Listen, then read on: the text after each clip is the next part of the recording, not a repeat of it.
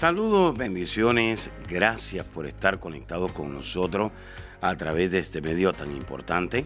Soy el pastor Kerwin Castillo, pastor del Ministerio Internacional El Rey Jesús en la ciudad de Cape. Y quiero invitarle a que reciba estas enseñanzas que de seguro van a edificar su vida, su liderazgo, su familia y van a transformar su vida espiritual, su economía y su salud física. Saludos a todos y muchas bendiciones. Estoy agradecido con Dios porque aquí una vez más estamos al pie del cañón. ¡Wow! ¡Qué salvación tan grande! ¡Qué salvación tan completa nos ha dado Jesús! Dice la Escritura en Efesios 1.6 que dice que para alabanza de la gloria de su gracia, con la cual nos hizo aceptos en el amado. Y esa palabra acepto la definimos en la parte número uno de esta serie, que quiere decir que ahora tenemos la forma de Dios, es decir, cargamos la imagen y la semejanza de Dios. Y el apóstol Pablo lo describe de una manera muy linda, muy bonita. Dice, con Cristo estoy juntamente crucificado y ya no vivo yo, mas vive Cristo en mí. Lo que ahora vivo en la carne, lo vivo en la fe del Hijo de Dios, el cual me amó y se entregó a sí mismo por mí. Antes de entrar en este tópico, quiero preguntarle, ¿tiene usted la, la certeza, la convicción de que el Señor le amó y que todavía le ama y que se entregó por usted? Porque si es así, todo espíritu de rechazo, de inseguridad y de temor se tiene que ir totalmente de su vida. Así que, qué amor tan grande el que nos demostró Jesús en la cruz del Calvario. Así que la pregunta del medio millón entonces, si tenemos una salvación tan grande, ¿qué hizo Jesús entonces por nosotros en la cruz? Bueno, el sacrificio de Jesús en la cruz fue perfecto, completo y nos dio vida eterna. Es decir, nos dio una vida sin límite. Ahora, cuando Jesús va allá a la cruz y muere por nosotros, Jesús produce un intercambio sobrenatural. Y en ese intercambio sobrenatural, Jesús estaba pensando en usted y estaba pensando en mí. Y él hizo lo siguiente. Él tomó nuestros pecados y nos perdonó. ¡Wow! ¡Qué tremendo! ¿Quién haría eso? De que usted tenga un montón de fallas, errores, pecados y que dicen que usted va a tener que ir a pagar por eso y alguien le diga, no vayas tú, voy a ir yo y yo voy a pagar por tus fallas, por tus errores y por tus pecados. Solamente Jesús lo pudo haber hecho. Él tomó nuestros pecados y nos intercambió y nos perdonó. Él llevó nuestras heridas y dice en Isaías que por su llaga nosotros fuimos sanados. En la cruz, Él llevó nuestra maldición y nos dio su bendición. Qué poderoso. Ahí muchos le llaman el intercambio divino, yo le llamo un intercambio sobrenatural, porque nadie pudo haber hecho eso, solamente Jesús lo pudo haber hecho. Usted estaba caído, pero ahora está restaurado. Usted estaba en una condición donde nadie creía, pero ahora la gente cree en usted porque Jesús creyó primero en usted. Así que en esta Navidad tenemos mucho que celebrar por lo que hizo Jesús en nuestra vida. Muchos nos encontrábamos en tiniebla, pero ahora estamos disfrutando de esa luz que solamente Cristo Jesús nos pudo haber dado esa luz. Así que, ¿por qué en esta Navidad usted no aprovecha para darle gracias a Dios y decirle, Señor, gracias por lo que hiciste por mí en la cruz del Calvario? Hay muchas cosas por las cuales tenemos que darle gracias. Estábamos en un ámbito donde había mucha pobreza en nuestra vida, pobreza emocional, pobreza espiritual, pobreza material, pobreza física. Y dice la escritura que Jesús se hizo pobre para que nosotros fuésemos enriquecidos. ¿Qué clase de intercambio sobrenatural el que sucedió en la cruz del Calvario? Así que levántese en esta hora, porque hay algo nuevo, hay algo hermoso, hay algo maravilloso.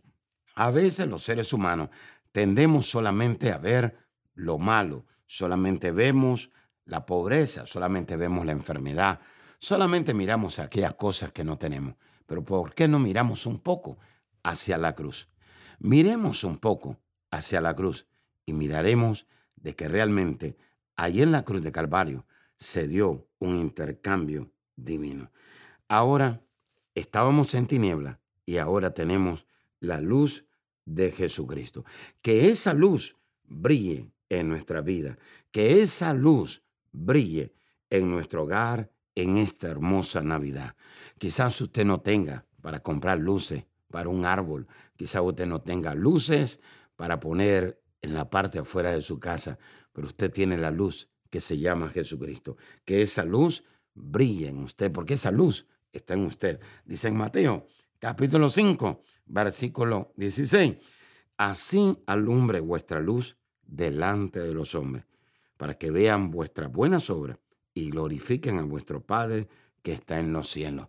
Imagínese usted que por usted ha trabajado todo el año para mostrar que usted es un buen cristiano. Sin embargo, ahora en esta Navidad, usted determina tomarse una cerveza o usted determina arruinar completamente su testimonio. ¿Qué fue lo que hizo? Todas esas buenas obras ya no las van a ver los hombres, no las van a ver sus vecinos, no las va a ver su familia, no las va a ver aquellas personas que todavía no conocen a Jesús y que van a llegar a su mesa. Así que alumbre vuestra luz delante de los hombres para que vean vuestras buenas obras, para que vean su buen testimonio, para que vean que usted glorifica, que usted exalta a Jesús, para que vean que realmente usted ha nacido de nuevo. Y no solamente eso, para que glorifique a vuestro Padre que está en los cielos. Hay maneras de que podemos exaltar a Jesús. Lo podemos exaltar con nuestra boca, pero también lo podemos exaltar con nuestra conducta. Lo podemos exaltar con nuestro testimonio. Lo podemos exaltar de muchas maneras.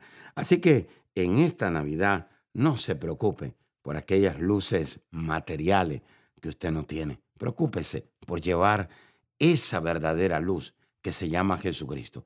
Que esa luz brille en su interior y que refleje en su rostro, que refleje en su caminar, en su manera de hacer las cosas delante de los hombres. Amiga y amigo que nos está sintonizando en esta hora, quizás usted no tenga esa luz y usted quisiera tener esa luz que se llama Jesús en su vida. Jesús dijo, yo soy el camino, yo soy la verdad, yo soy la vida. Nadie va al Padre si no es a través de mí. Quisiera usted tener en esta hora esa luz que se llama Jesús. Bueno, hay tres pasos rápidamente. Número uno, tiene que arrepentirse delante de Dios. Número dos, creer en Jesús. Dijo Jesús, hay que arrepentirse y creer porque el reino de los cielos se ha acercado. Y lo tercero es usted abrir su corazón y confesar con su boca que Jesús es el Hijo de Dios y que Él vino para darnos vida eterna.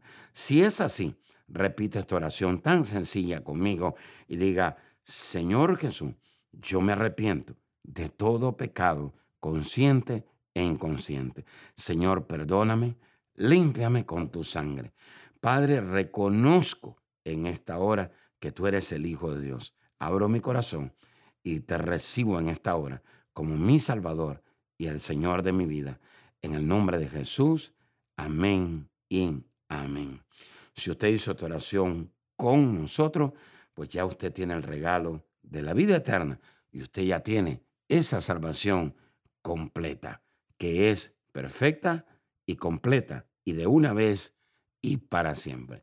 Gracias por sintonizarnos, gracias por recibir nuestras enseñanzas y gracias por escribirnos y dejar sus comentarios. Así que, y gracias a todo nuestro equipo de media que hace posible que podamos llegar a tantas vidas y a tantas personas. Yo declaro y yo creo y oramos para que en esta Navidad usted pueda pasar la mejor, la mejor de las Navidades. No se olvide de aquellos seres queridos que quizás no tengan una mesa para donde comer o quizás con quien compartir. Este es un tiempo para compartir en familia, pero sobre todas las cosas, para poner a Jesús en el centro de nuestros corazones y en el centro de nuestra mesa. Les bendigo y declaro la mejor Navidad para usted y sus seres queridos. Bendiciones. Les habló el apóstol Kerwin Castillo. Muchas, pero muchas bendiciones. Hola amigos, estoy muy contento y agradecido porque ustedes se conectan constantemente a nuestros servicios online. Esta vez quiero compartir con ustedes la buena noticia que escribí un nuevo libro y este material nos va a llevar a protegernos del temor en estos tiempos. Estamos viviendo tiempos peligrosos, duros, difíciles, que han llegado y que también llegarán inesperadamente. Y esto está causando que en el mundo y la iglesia de Cristo entren en ataques de pánico, preocupación al ver lo que está sucediendo. Jesús está a las puertas, pero mientras regresa debemos protegernos del temor. Sabe que las epidemias, las catástrofes que se están manifestando en estos últimos tiempos hacen que las personas entren en una desesperación, confusión y temor. Protección contra el temor es una herramienta eficaz, poderosa, llena de la revelación de Dios que le inspirará a liberarse del temor y lo edificará para fortalecer su fe y su pacto con Dios. Obténgalo ahora, por favor, llamando al 239-945-3005. Gracias por escuchar a nuestro podcast. Si quisieras escuchar más o conectarse más con nosotros, visítanos a nuestra página de Facebook Apóstol Kerwin Castillo.